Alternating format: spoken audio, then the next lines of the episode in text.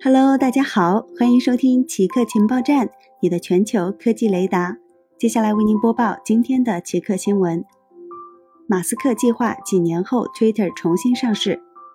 前阵子，马斯克同意以四百四十亿美金收购 Twitter，而最新消息称，马斯克计划在最短三年内将 Twitter 重新上市。私有化交易预计将在今年晚些时候完成。但要满足包括 Twitter 股东和监管机构批准在内的条件。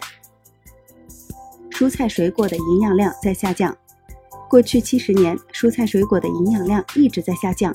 大量研究显示，今天种植的水果、蔬菜和谷物的蛋白质、钙、磷、铁、核黄素和维生素 C 含量比几十年前种植的要少，而营养物质的减少。将使人体拥有更少抵御慢性疾病所需的成分。问题的根源在于现代农业流程。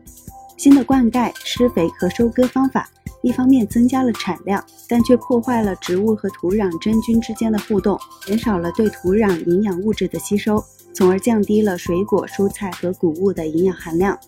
专家表示，这并非阻止人们买水果、蔬菜和谷物，而是鼓励人们更多的关心作物是如何种植的。防止对土壤的进一步破坏，恢复土地的肥力。